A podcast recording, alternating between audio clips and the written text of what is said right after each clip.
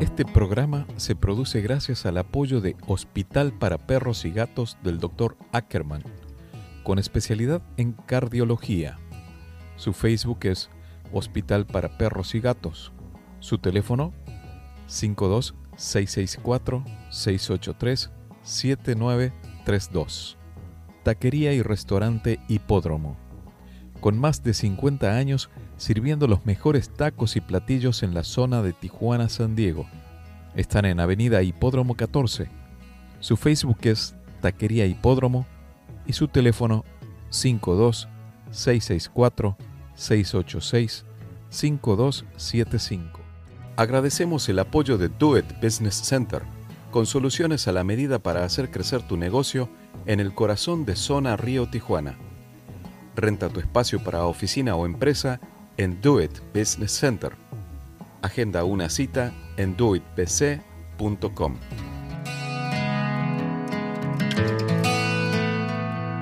Quisiera ser más bueno, pero a veces no me escucho tener lo que merezco. Ni poco ni mucho. Quisiera regalarte la sonrisa que me falta, aunque hable tanto y tenga poca palabra. Nacer es un milagro que conlleva cientos de análisis que podemos hacer sobre la biología y la ciencia, desde ese cuerpito chiquito, apapachador, como dicen en México, y frágil en el cual llegamos a esta vida, a este mundo. También desde la fe y la espiritualidad hay un gran abanico que puedo visualizar diametralmente opuesto a ese cuerpito físico. Y es para ver un ser con mayúscula, ser grande. Un ser con un potencial de oportunidades que necesite evolucionar en su paso por esta tierra. Un ser invisible que late y que es un gigante. En algunas pocas horas de conversación supe conocer un maestro, Jorge Lempert, que descanse en paz, y que dejó huella en mí en las pocas horas que compartimos en varias charlas. Jorge participó en uno de mis programas, eh, de los primeros que hicimos en Grupo Uniradio en San Diego, Tijuana, con el tema La Kabbalah y el Camino Espiritual. Y esto me dijo sobre lo que es el ser y una analogía entre el cuerpo y el alma. ¿Cómo, era, ¿Cómo es el dicho este tan lindo que dijo esta ropa es a mi cuerpo como el alma? Sí. Ahí, ahí es una analogía que me sirve mucho, sobre todo porque uno piensa que uno es lo que se ve en el espejo. Entonces, si yo hoy tengo una camisa azul, puedo decir, ah, este soy yo. Y si mañana tengo otra camisa, parecería que fuera otra persona. En realidad, yo no soy el cuerpo físico yo soy mi alma. Entonces la analogía es como que la ropa que tengo puesta en mi cuerpo, como mi cuerpo es a, mi alma. O sea, el cuerpo es temporal, es de esta vida. Mi alma es eterna. Pero ¿qué hay en esa necesidad de renacer, de reinventarnos, desde el valor del alma, desde eso invisible? Hoy estaremos hablando de la necesidad que tenemos de comenzar de nuevo en cada instante. Y para eso se encuentra conmigo desde la provincia de Tucumán, allá en Argentina, Natalia Leyman. Ella es directora de Nacer University y está presentando junto a su equipo el Congreso Internacional para el Desarrollo y la Transformación Humana que tendrá modalidad virtual y presencial en aquel país. Muy interesante todo lo que se habla, todo el desarrollo, toda esta intención de amor que hay detrás de esto. Te invito a que te quedes con nosotros. Estamos hablando sobre management cuántico, acuerdos en nuestro árbol genealógico, nuestra voz interior, el miedo y esta necesidad de renacer que solemos sentir desde nuestro corazón. Te doy la bienvenida al puente, charlas que trascienden este puente imaginario que cruzamos todas las semanas tratando de unir lo invisible con lo tangible, lo material con lo espiritual. Soy Gustavo Torres para RCN 1470, una estación de Grupo Uniradio en la frontera San Diego-Tijuana con cobertura en el condado de San Diego y en las ciudades de Tijuana, Rosarito y Tecate.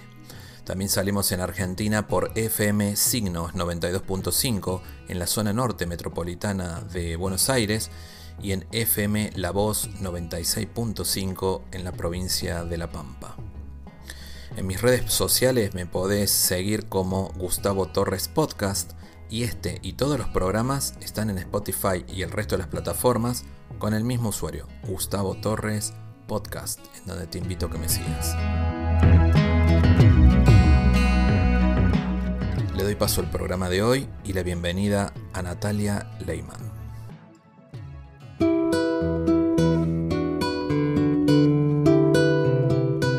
Buenas tardes, Gustavo, un gusto, un gusto charlar con, vos. No, el, gusto es mío, muchas gracias por tu tiempo. Eh, siempre uno, a medida que, he ido haciendo estos programas, una cosa va llevando a la otra, como un efecto dominó, como una cadenita que se va entrelazando. Y, me llegaron comentarios tuyos fantásticos, muy lindos. Me puse a ver y digo, bueno, vamos a hablar con Natalia, tenemos que, que hablar de todo esto de qué se está organizando. Me gustaría para quienes no te conocen si te puedes presentar un poquito qué es este trabajo y para después que nos cuentes del Congreso. Como no, Gustavo. Bueno, hace mucho tiempo me dedico al desarrollo personal y empresarial a través de Nacer University, que es una academia educativa que fundamos con mi esposo. Em, este camino lo inicié justamente en la universidad cuando estudiaba eh, la carrera de contador público, ¿no? Después fui muy prontito docente y mm, de tres cátedras y también de un posgrado. En ese momento era JTP, jefa de trabajos prácticos. Y me pasaba que veía en los alumnos un, un interés muy, muy marcado en la obtención del título, ¿no? Y como mis materias estaban muy referidas a la práctica profesional, sentía como una especie de frustración en esto de preguntarme, bueno, ¿qué estoy enseñando en realidad? Porque la persona no está interesada en poner en, el cuerpo la experiencia, sino en ese título, lo necesito urgente, lo necesito urgente. Entonces eso me hizo que, ingrese como en una especie de crisis existencial y ahí es que decidimos fundar esta Academia de Desarrollo Personal y, ser docente desde otro punto, ¿no? Preparar al ser. Eh, y desde ahí, bueno, varias formaciones que, que, fui tomando a lo largo de la vida, dos o tres por año. Soy gestaltista, coordinadora de grupos, eh, con certificación universitaria. Estoy estudiando la licenciatura en psicología sistémica en el CUDEC en México. Em, entonces, bueno, en fin, me fui preparando, la vida me fue preparando para, para brindar herramientas que posibiliten al ser ser. Qué importante lo que contas por, por estas, esta necesidad que Claro que el papel, como decimos en un título, es muy importante en lo que va al desarrollo profesional en la carrera de cada uno. Pero muchas veces no, nos, nos focalizamos en el título, o sea, ¿qué sos? Es lo que hablamos justo antes de línea, ¿qué sos? ¿Qué eres? Y no que, pero no que soy desde el alma. ¿Quién eres realmente si te quitan el papel? Es más, el papel es muy importante, pero una vez estudiado uno tiene el conocimiento, ¿no?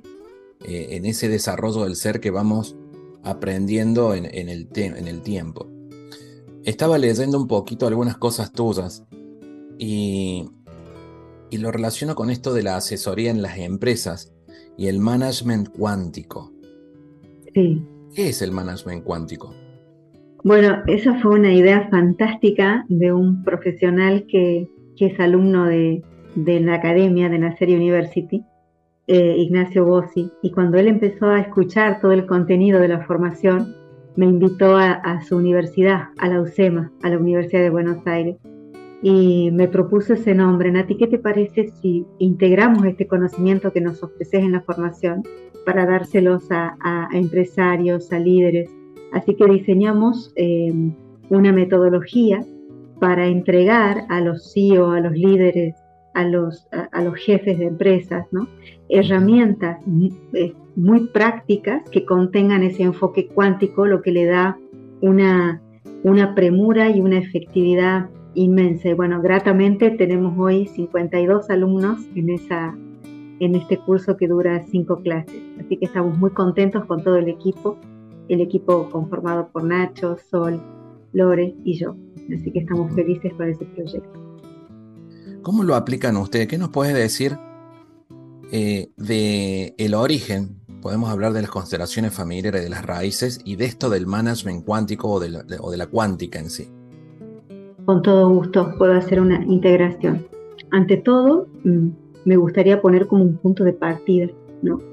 El punto de partida es eh, el enfoque filosófico desde la fenomenología. Ese es el enfoque que necesitamos para abordar la cuántica. Para aplicar la fenomenología como método, la persona o el investigador necesita eh, tener una actitud que puedo resumir en dos pasos. El primer paso es poner entre paréntesis el conocimiento previo, es decir, parar el mundo conocido para entrar al mundo del fenómeno sin una intención, sin un juicio totalmente abierto a la observación, a la luz que manifiestan las cosas por expresión de las cosas mismas. Entonces el primer requisito para entrar, y ya vas a entender por qué te lo nombro ahora, es poner entre paréntesis el mundo, los juicios, las intenciones. Y lo segundo es crear internamente una habilidad que me permita quedarme con la información nueva que no tiene asiento en lo ya conocido, ¿no? Entonces lo conocido más lo nuevo que emerge desde el fenómeno. Hellinger, Bert Hellinger, creador, padre de las constelaciones familiares, porque él las sistematizó, ya existían, ya se estaban mostrando fenomenológicamente cuando él toma conocimiento de esto que estaba sucediendo, fundamentalmente eh, eh, de la mano de dos austríacas que eh, coordinaban grupos estructurando el problema que el cliente o consultante o paciente presentaba, estructurándolo como una especie de, psicodrama, ¿no? desde el enfoque de Virginia Satir. En ese momento, Schellinger es parte de ese taller y observa que los representantes, que las personas que formaban parte de, ese, de, esa representación, entre comillas, empezaban a sentir eh, físicamente y a recibir información muy clara y precisa de la persona que presentaba su problema sin conocer nada de la persona. Entonces él, escéptico, no, no creía lo que estaba viviendo, fue elegido para representar a un joven con esquizofrenia. Él lo cuenta, lo cuenta en sus libros Un largo camino y en su libro editado post-mortem, eh, Mi vida, mi obra. Él lo cuenta y yo lo escuché personalmente de los entrenamientos en México contar esta historia. Entonces, cuando él fue invitado a representar a este joven con esquizofrenia, él sintió que entraba en un mundo oscuro muy profundo sin perder su estado de conciencia. Y ahí se, se le desvaneció su escepticismo. Ahí pudo, poniendo el cuerpo, se dio cuenta de lo que ahí pasaba, pero él preguntó a estas facilitadoras austríacas de qué se trataba, qué es lo que estaba sucediendo ahí. Y ellas no supieron explicarle, le dijeron, mira, simplemente pasa, pero no sabemos por qué pasa y no conocemos los principios y no conocemos las leyes. Y ahí empezó la, investigación de Bert Hellinger, que reunía y, trabajaba en pequeños grupos de 20, 25 personas, a veces menos, y Mm, tomando diferentes formaciones en Estados Unidos, por ejemplo, análisis transaccional, toda la hipnosis ericksoniana de Milton Erickson, trabajó mucho también con el enfoque de Virginia Satir, aplicándolo terapia de primal, terapia de contención, fue incorporando a su campo de conocimientos diferentes herramientas que le permitieron darse cuenta de lo que estaba ahí pasando. También tomó muchos desarrollos, por ejemplo, de Nagy, eh, debates son, es decir, personas que ya estaban investigando acerca de las lealtades invisibles que seguimos los seres humanos. Entonces, a partir de ahí, Hellinger descubre las leyes, leyes fundamentales que llamó órdenes del amor y el funcionamiento de las conciencias. Ahora escucha lo que pasó, Gustavo. ¿Qué le pasó a Hellinger? Él continúa sus investigaciones desde el antiguo modelo, desde un modelo desde el que él aprendió, ¿no? Es decir, representando el problema en pequeñas partes, pero algo empezó a pasar. El campo, es decir, el espacio, empezó a necesitar cada vez menos al facilitador. Es decir, que las cosas sucedían sin, que alguien las dirija o controle. Y ahí es donde empezó a darse cuenta que el facilitador debe retirarse del campo y con su presencia sumar la creación de campo de campo cuántico. Ahí es donde emerge la Hellinger Science, ahí es donde emerge emergen las constelaciones cuánticas, que obviamente son un claro derivado evolucionado de las constelaciones que son sistémicas, con el enfoque sistémico. Entonces, estudiando las leyes de la cuántica, fácilmente podemos darnos cuenta que es física cuántica en acción, porque vemos suceder los principios de la cuántica, que son el entrelazamiento, la, superposición, eh, la presencia de infinitas posibilidades. Eh, vemos que la dirección del observador es lo que genera la materia y la realidad, con lo cual si mi consultante cambia a su observador, la constelación muestra un camino hacia la reconciliación.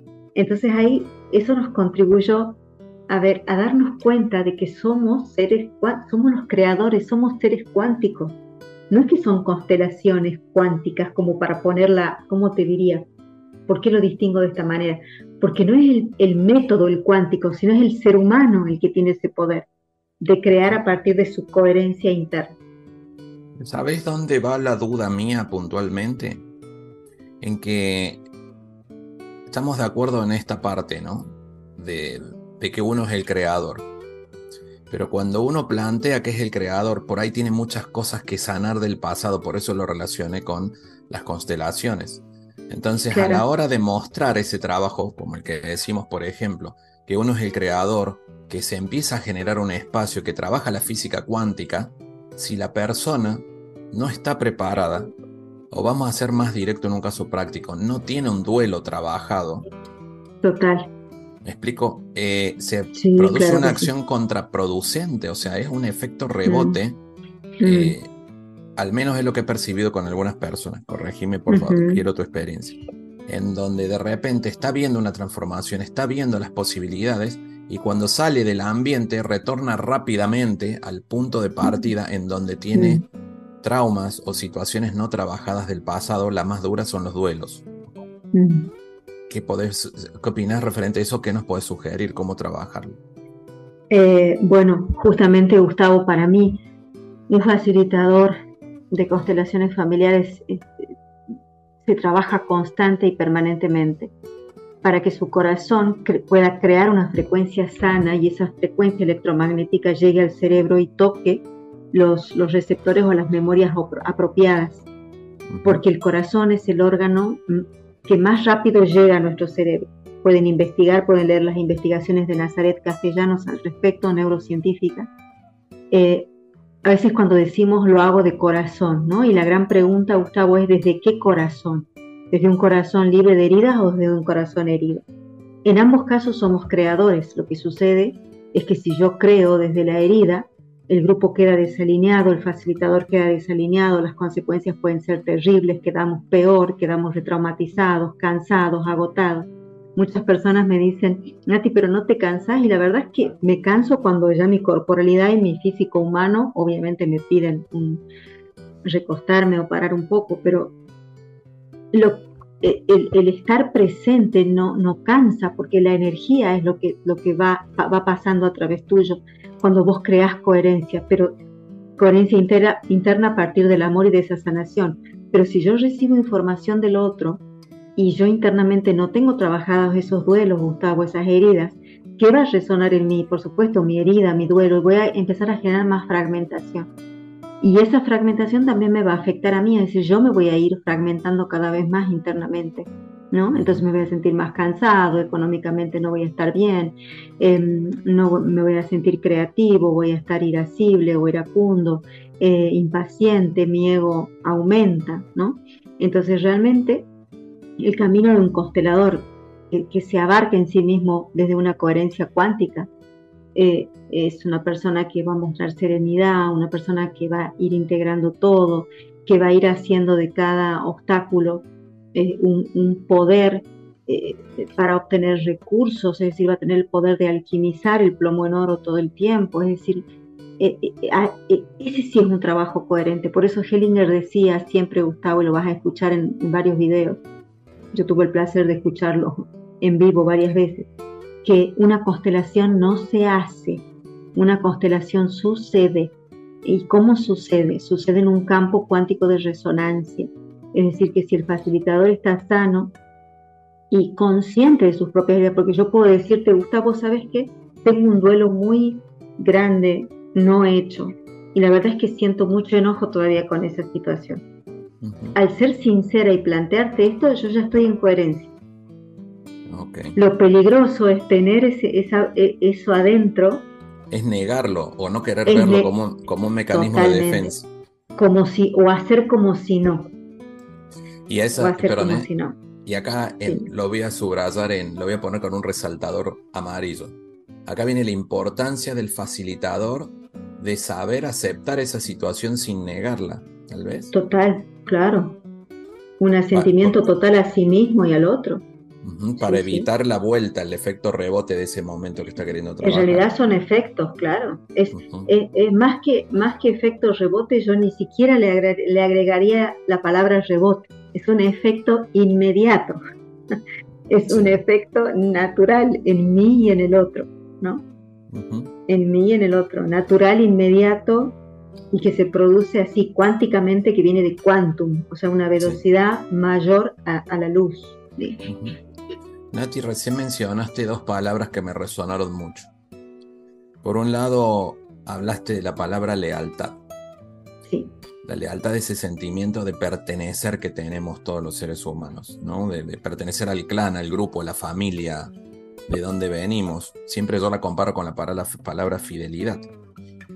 Y y siguiendo con este tema de constelaciones familiares, también hablas mucho de acuerdos ancestrales. Que los acuerdos yo los relaciono con esta lealtad, tal vez que traemos inconscientemente, ¿no?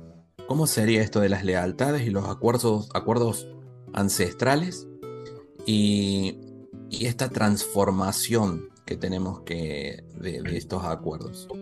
Mm es muy interesante y muy posibilitadora tu pregunta, Gustavo, la siento así, ¿no? Eh, primero quiero distinguir entre esta pertenencia estrecha y la pertenencia amplia, porque hay una gran diferencia y en una está el infierno y el otro, en la otra está el paraíso. La pertenencia estrecha es, está construida por el conjunto de creencias o promesas de amor ciego que yo le hago a mi sistema para pertenecer, para que me acepten. Es decir, papá, te prometo eh, cumplir con tu mandato para seguir siendo tu hija.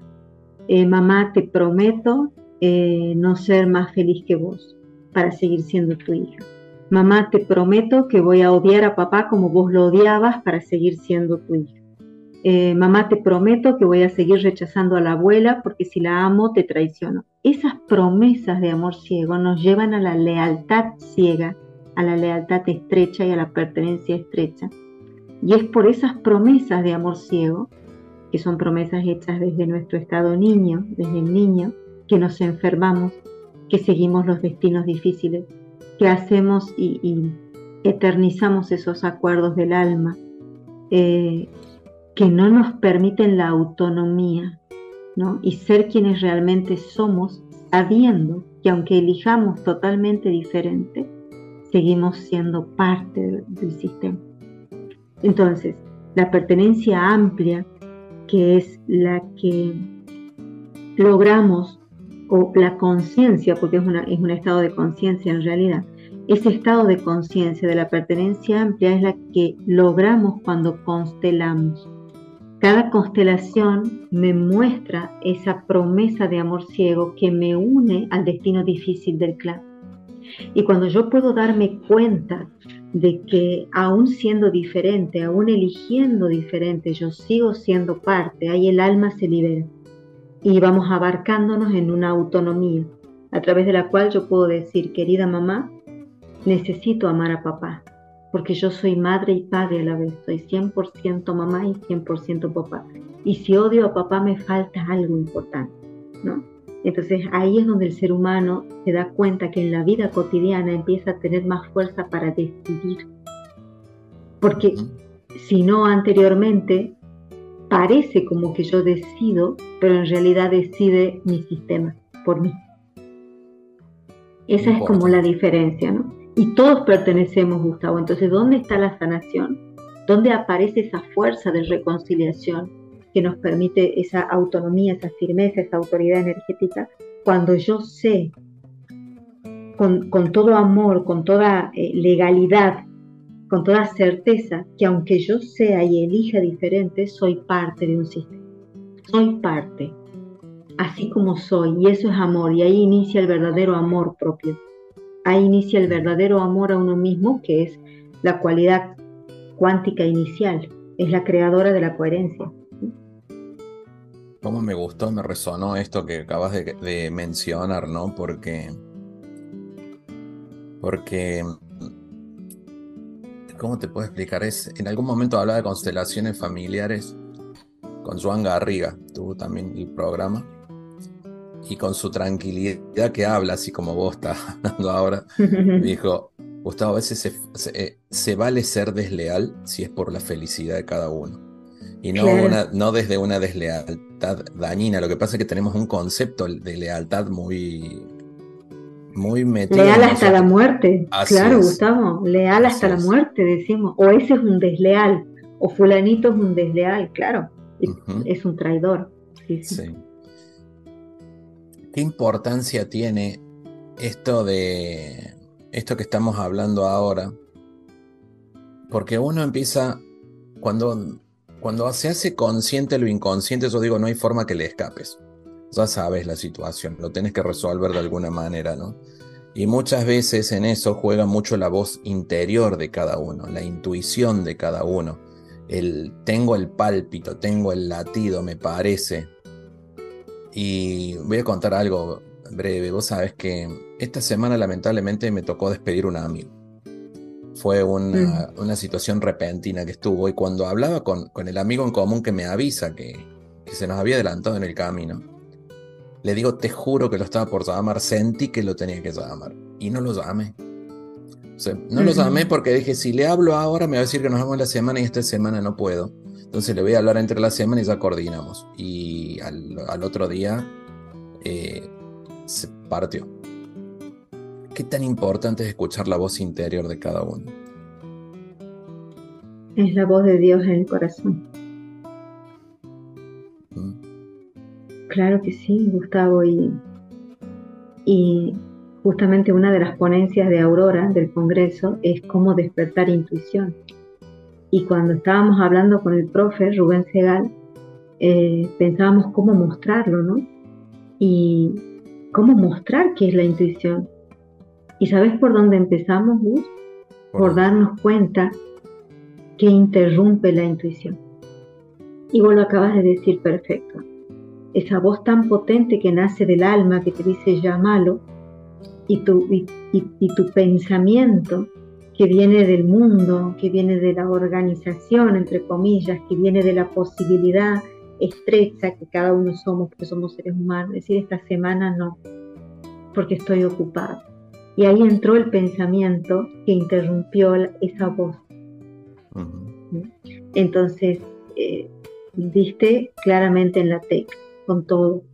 Eh, y, sabes, y lamentablemente, y digo lamentablemente y lo pongo también entre comillas, nos damos cuenta del poder de la voz interior, de esa intuición, cuando nos pasan estas cosas. Es decir, cuando algo me decía no dobles por esa calle y de pronto me chocó un auto ¿no? Y bueno, me tuvo que chocar el auto para darme cuenta de que el efecto me muestra, sí. Perdón. ¿no? ¿Sabes por qué me nace contarte esto? Porque es algo muy personal, no lo iba a contar.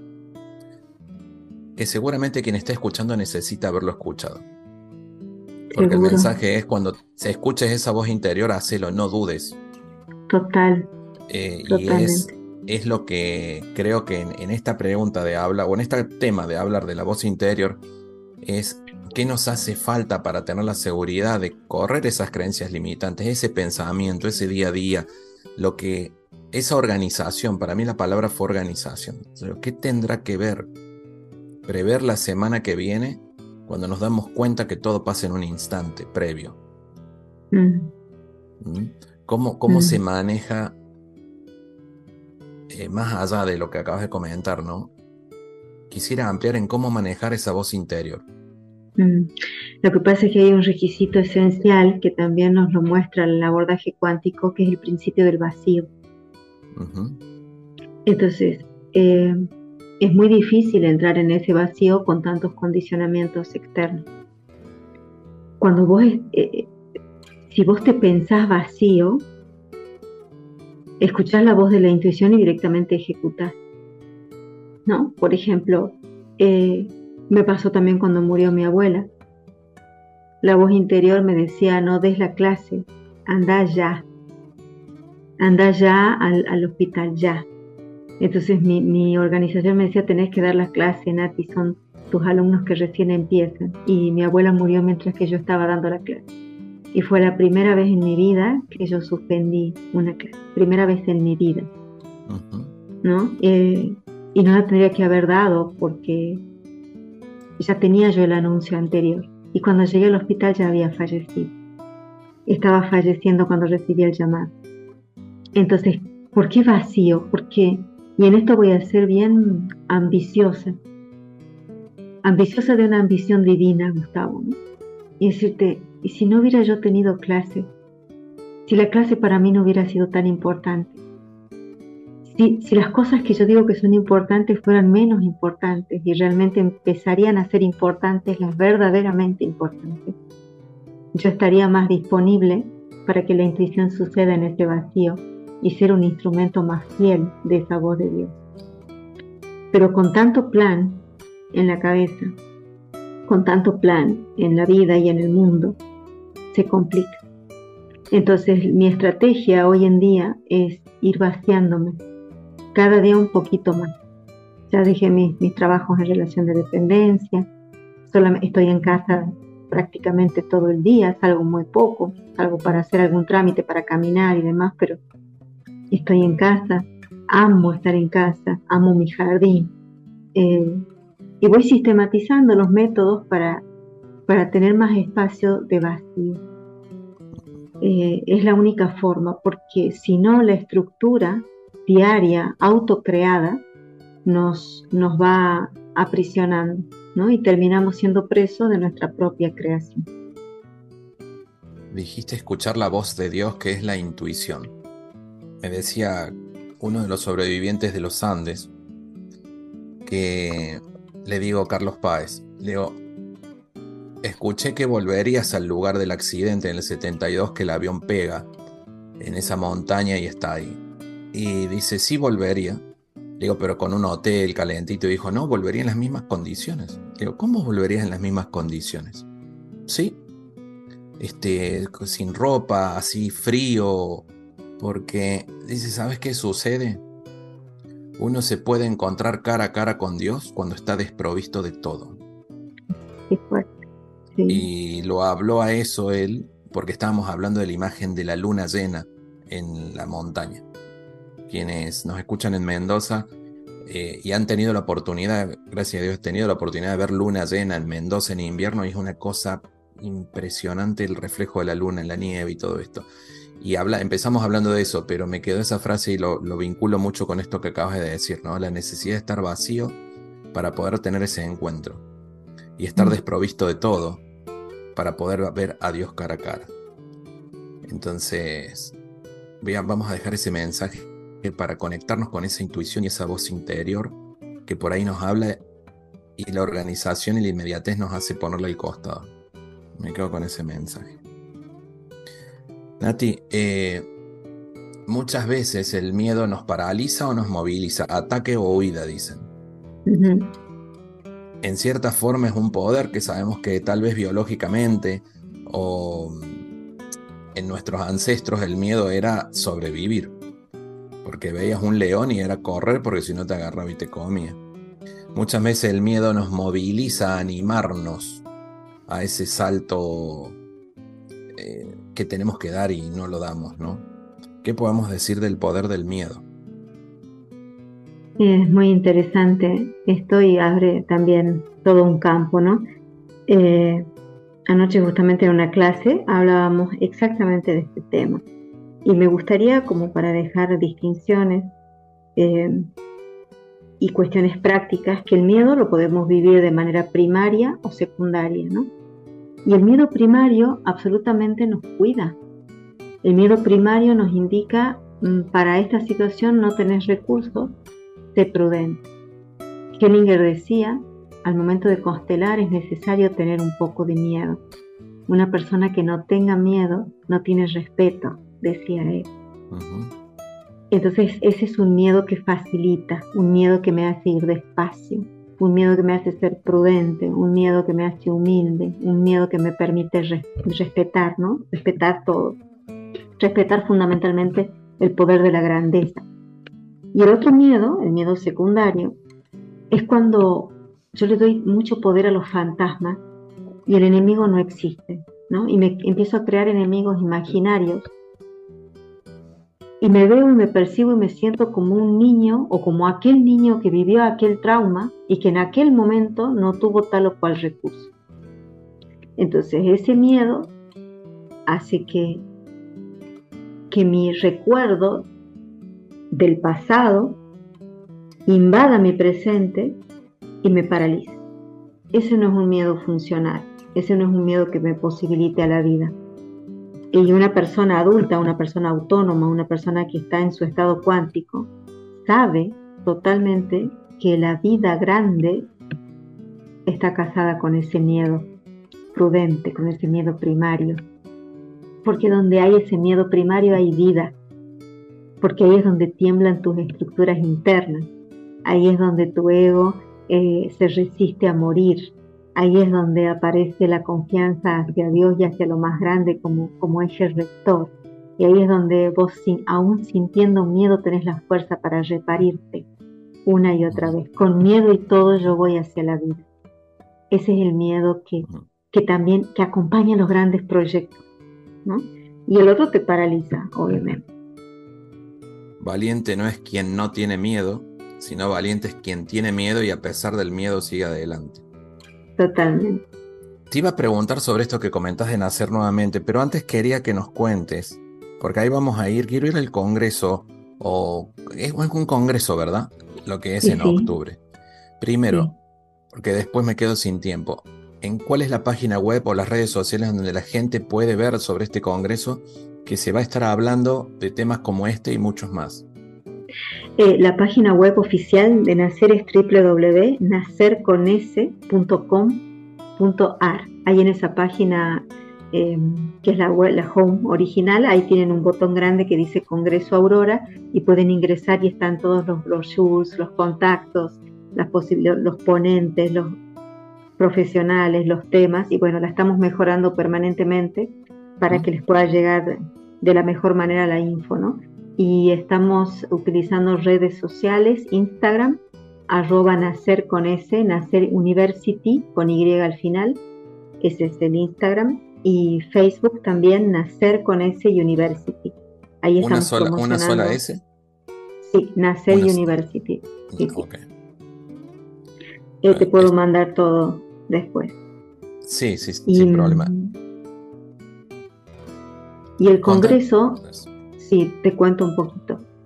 Eh, el Congreso es en sí mismo un proceso de desarrollo personal y transformación humana. Está pensado desde la primera ponencia taller hasta la última, dejar herramientas para que la persona incorpore eh, nuevas posibilidades y nuevos recursos ante lo incierto que se está planteando hoy el clima, tanto social como laboral, como económico, como político hay una nueva humanidad que está emergiendo, que es una humanidad que, quiere a los gritos despojarse de estructuras, de todo tipo de estructura, inclusive la estructura económica está cayendo, la, aparición de Bitcoin, la aparición de, de la moneda virtual, ¿no? La Bitcoin es una. Eh, el, enojo que, la persona va teniendo con esas estructuras, los propios adolescentes, los propios niños que ven que su sistema educativo no está respondiendo a sus necesidades de educación, ¿no? El padre que no sabe qué hacer en el medio de entre una cosa u otra y la educación de mi hijo, que mi hijo sea quien realmente es. Entonces, eh, hay profesionales expertos en estas temáticas, tanto en la económica vinculada con el desarrollo, personal como eh, profesionales desde la sistémica, por ejemplo Pablo Pera, que trabaja desde la pedagogía sistémica, es director de escuela y lleva esta mirada a su, escuela y a sus alumnos y a los padres y desde ahí, desde su lenguaje, él puede contribuir a que, a que los nudos, digamos, conversacionales y de convivencia se, se desaten gracias a la implementación de nuevas herramientas que son desconocidas, ¿no? Hasta hoy o que mucha gente desconoce. Entonces el propósito de Aurora es justamente una, una aurora para la humanidad, es decir, una lucecita ahí que nos muestra el nacimiento de algo nuevo. Son todas herramientas novedosas. Va, a estar también Esther, la doctora Esther Chávez, mexicana. Ella vive en México y trabaja sobre el renacer el renacimiento sistémico, es decir, nuestra posibilidad de reeditar el momento del nacimiento para borrar las huellas de, dolor de ese momento, para em, resignificar esas promesas de amor ciego que hacemos aún antes de que el alma sea concebida, Gustavo.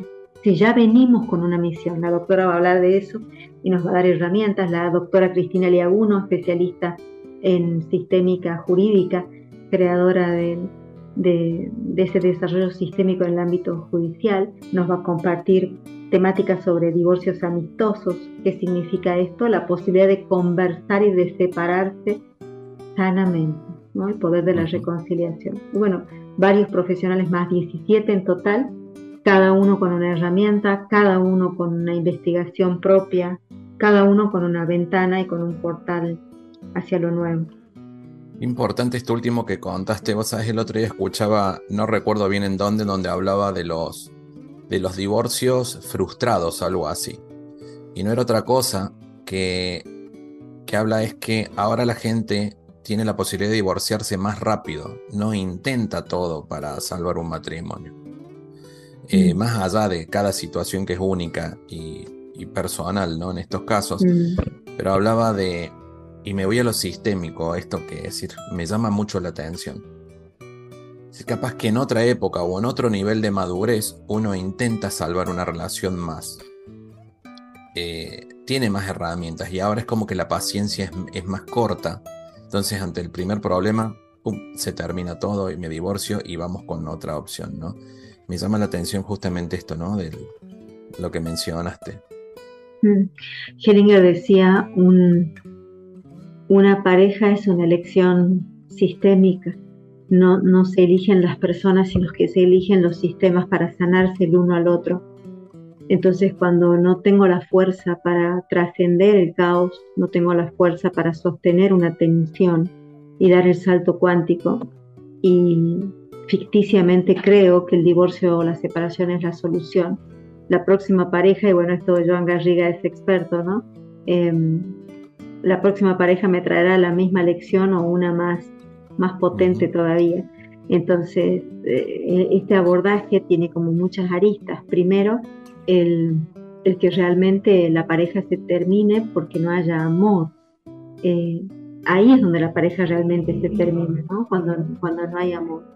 Em, si hay amor, hay, hay diferentes caminos posibles o estrategias y, si decido la separación, si decido este, poner un fin, hay una manera de hacerlo desde la fuerza de la reconciliación, que nos permite eh, honrar a esa frase inicial que yo te elegí para sanar algo de mí. Es decir, me voy porque ya sané, me voy porque ya me entregaste lo mejor, y me voy sabiendo que recibo de vos lo mejor y dejo de mí también lo mejor. Y esa es otra forma de separar. Es una forma que sana y no solamente sana a la persona adulta como pareja, sino salta sana a los hijos y a los nietos y a todo lo que está alrededor de ese, ese sistema pareja. ¿no? Y lo sana para lo próximo, lo deja mejor preparado para lo nuevo. Nati, quien nos está escuchando, quiero cerrar como con un comentario, una, una gráfica de esta situación. Alguien que está escuchando esto por primera vez tal vez y está en una búsqueda, ¿no? Dice, pero ¿qué hablan? ¿O cómo es esto que están hablando me pasa? Que la voz interior, que el miedo, que el divorcio, que todo esto, porque son historias de vida. ¿Qué pasa cuando una persona se da cuenta que trae alguna situación matrimonial, que está necesitando un despertar, que inconscientemente sabe que está repitiendo un patrón. Me explico justamente por estas lealtades y todo esto. Cuando uno se, se hace un alto en esta situación y se da vuelta y mira su pasado, ¿cómo podemos conceptualizar esta necesidad de despertar que tiene una persona y animarse a hacerle frente a su pasado, a sus creencias y a sus ancestros para transformarse. Mm. Es, es un desafío difícil, una pregunta tal vez complicada.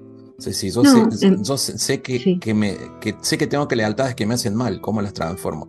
Sé que mm. en mi matrimonio en realidad estoy repitiendo algo por mi familia, por ejemplo, y así, ¿no? La relación con mi papá o mi mamá y la estoy pasando a mi hijo. Los miedos y todo eso. Mm.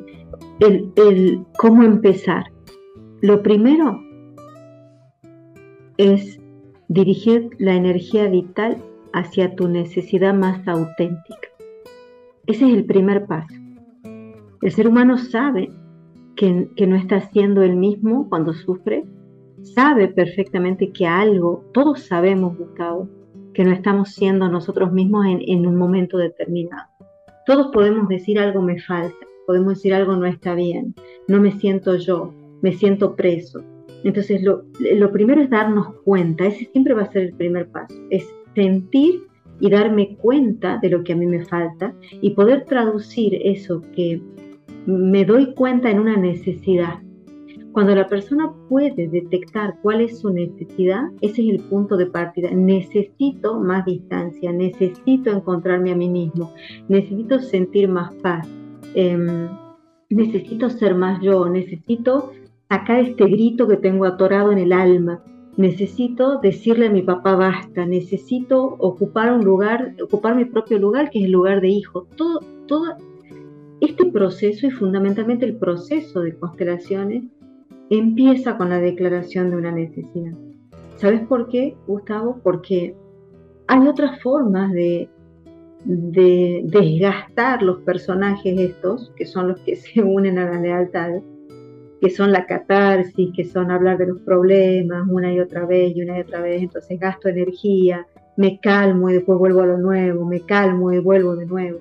Entonces realmente este salto cuántico requiere de la autonomía, requiere de poder reconocer, por eso Hellinger decía, el cambio inicia con el reconocimiento, el proceso de sanación empieza con un reconocimiento, es decir, reconozco que no tengo el lugar, mi lugar en la pareja, reconozco que no es este el lugar que, necesito o que tengo en la familia. Y cuando me doy cuenta de, a través del reconocimiento de mi necesidad, ahí empiezo a movilizar los recursos. Entonces, ese sería como los pasos, Gustavo. Y acá algo bien, bien interesante en esta pregunta y en este intento de respuesta que estoy elaborando, que es, cuidado que el espacio de lealtad se vive con tanto confort y con tanto con tanta pasividad y con tanto beneficio que cuesta mucho salirnos de ahí. Tanto así que yo puedo decir, me siento terrible, pero aún así siento un alivio, porque sintiéndome terrible sé que pertenezco, desde la pertenencia estrecha. Qué fuerte lo que acabas de decir. Yo he visto casos, Gus. Perdón, te interrumpí. No, qué fuerte y qué claro. Imagínate, yo, yo lo veo todo el tiempo y lo siento en mi corazón y yo me observo a mí también, ¿no? ¿Con qué culpa vive la salud de una hija que perdió a su madre y a un padre de cáncer? Y cuando le da el cáncer a ella, caso real te estoy contando, se lamenta porque está con, esa, con ese síntoma, con, con esa condición, pero a su vez algo en su alma se alivia porque puede decir a los padres, yo también, papá, yo también, mamá. Entonces hay una fuerza tan grande para hacer, para sanarse, porque la única forma es decir, querido papá, querido mamá, comprendo el dolor que ustedes han pasado. Y aunque yo no pase por este mismo dolor, sigo siendo su hija. Vean con buenos ojos mi salud o vean con buenos ojos mi prosperidad. ¿no? Y aquí esta frase que te dijo Joan Garriga, te vale ser desleal si eso va a favor de tu felicidad. Entonces también e, e, es necesario, y, de nuevo en este ensayo de, pregunta, de, respuesta a tu pregunta, esto de estar listo para traicionar y asumir las consecuencias de esa traición, entre comillas. Por ejemplo, queridos hermanos, ¿saben qué? La historia de la eh, empresa familiar es larga, es exitosa, pero yo siento que necesito hacer o pienso que necesito hacer mi propia empresa. ¿no? Y poder sostener esa deslealtad. ¿Y cómo me doy cuenta de que esa deslealtad está al servicio de la vida? Porque la culpa que siento la puedo reorientar hacia una vida grande. El peligro es decir no, sentir culpa y generarme el autocastigo. Ejemplo, el hijo que dice, por ejemplo, papá, dejo mis estudios de psicólogo y soy actor. Entonces él sigue la voz de su alma, ¿no? Es actor y toma la decisión y va. Pero en el fondo la culpa que siente hace que él no pueda vivir de su profesión. Y es la forma de pagar. ¿Se ve la trampa? Sí, sí, Entonces, sí, cuando yo siento la culpa, debo dirigirla real directamente hacia la vida grande y decir, en nombre de ustedes, papá, mamá, soy un actor exitoso. Y cada éxito se los dedico. ¿Mm? Debo resignificar esa culpa para que sea una culpa al servicio de la vida y no una culpa al servicio de, esa lealtad ciega o de ese amor ciego que a través de lo doloroso eh, me, hace creer que pertenezco. Me hiciste acordar eh, a esta persona que se ha hecho muy famosa, Jero Freitas, creo que es. Uno que habla del mundial, muy chistoso. Y él en una charla TED cuenta algo muy similar a esto que acabas de decir, porque él quería ser actor y cuenta que su papá no. Entonces, Me acuerdo, sí, la vi, la vi, la, vi en la charla TED, sí. y, se percibe la angustia de él cuando cuenta. Es decir, qué necesidad de trabajarlo y todo, pero hasta el momento que lo consiguió y hasta cuenta él cómo fue y le dijo a su papá, mira, lo conseguí, ¿no? O sea, no, recuerdo qué, y, lo veo ahora y el otro día veía, mira, lo voy a relacionar con algo, ¿no? Porque hablaba con una persona ayer que estaba pasando los 40 años y veía de que le sugería yo que se ponga a estudiar. No necesariamente alguna carrera o lo que sea, pero que siga el corazón de hacer lo que le gusta. Entonces me dice, es que tendría que estudiar algo que a ver cuánto gano. Ese no es el trabajo. No. No penses cuánto vas a ganar. Pensa qué también te va a hacer sentir y usa el trabajo que tenés para encontrar ese equilibrio y felicidad, ¿no? Entonces, lo veo muy relacionado con esto que si seguimos el corazón, puede sonar cursi, como, una, como un cliché de una camiseta, ¿viste? Seguir tu corazón. Pero en cierta medida, creo que el mensaje es hacer lo que el corazón te indica, lo que te quita el sueño, ¿no? Lo que te quita el sí, como decís vos, y animarse ese salto de darlo. Un poquito para, para ir contextualizando y dar cerrando. No sé si quisieras hacer algún comentario o algún consejo, algo que te nazca del corazón. Sí, lo que me nace del corazón eh, en este momento para compartir es el poder que tiene seguir el propio camino. Muchas veces cuando perdemos nuestra posición o la cedemos, eh, perdemos también con la posición el camino y empezamos a desconfiar de todo lo que fuimos creando hasta hoy. Creo que el camino de cada ser humano es la fuente infinita de recursos, así como lo decías hace un momento, estoy haciendo esto, está, eh, desarrollándome en este programa o a través de, la locución, de la conducción. Y ese camino te está contactando con tantas personas, con tanto conocimiento, ¿no? Sin, embargo, muchas veces el, poder del corazón va a contrapelo de lo que se debería o de lo que se espera, ¿no? Entonces, eh, mi mensaje siempre es y, y seguirá siendo, sé maestro de vos mismo, sé tu propio maestro y esto no significa que seas egoísta o que, o que no te importe el otro, no, significa que no le vas a dar tu autoridad a otra persona para que decida por vos. Significa que vas a adquirir herramientas, significa que vas a adquirir un estado interno que te permita autovalidarte y tener y sentir por vos mismo tanto amor que la confianza en tu camino único te va a llevar a encontrarte con tu propia esencia, que es la gota de Dios en nuestro, en nuestro ser, ¿no? en nuestra alma. Y es la única forma. Somos tan distintos, Gustavo, uno al otro, y a veces queremos seguir los pasos de otro, otro pareja, otro hermano, otro amigo, otro colega, y no. Cada uno es tan original, pero nadie me va a dar a mí la respuesta o la receta de eso original que yo soy. Es un camino de autodescubrimiento. Entonces, para eso necesito aprender a escucharme a mí mismo, ¿no?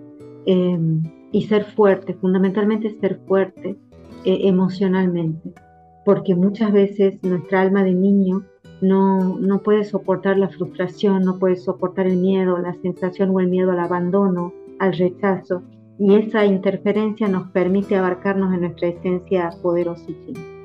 Entonces confíen en ustedes mismos, confíen en su voz, em, confíen en que cada fracaso, entre comillas, tiene la, semilla para el triunfo que viene después, em, que cada situación habla, habla de nosotros y que si la vemos con humildad, bueno, podemos abarcarnos en una potencia inmensa.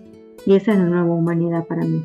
Una humanidad de seres autónomos, eh, con amor en el corazón, con un corazón sano, eh, autónomo de las historias también de la propia familia, ¿no?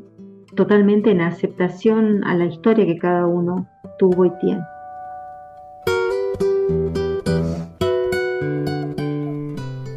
Quiero darle las gracias por el tiempo y sus palabras a Natalia, mandándole un abrazo hasta la ciudad de Tucumán en Argentina.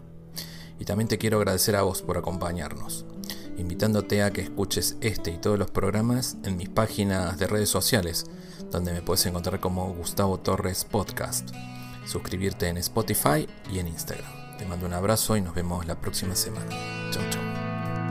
Quisiera ser más bueno, pero a veces no me escucho tener lo que merezco. Ni poco ni mucho. Quisiera regalarte la sonrisa que me falta, aunque hable tanto. Y tenga poca palabra. Me dijes aplicado y me aprendí toda la teoría. Quisiera no fallarte. Te lo juro por mi vida. Menuda tontería, mi vida que no es mía. La vida es solo un préstamo que dura un par de días. Me dije si me caigo. Me sacudo y me levanto, pero hay días, créeme, que cuesta contener el llanto. Quisiera ser tu hombro, tu escudo, tu alegría. Y no ser el empuje de la lanza que te pincha. Y aunque a veces no conozca el que era antes, intento no olvidar lo importante.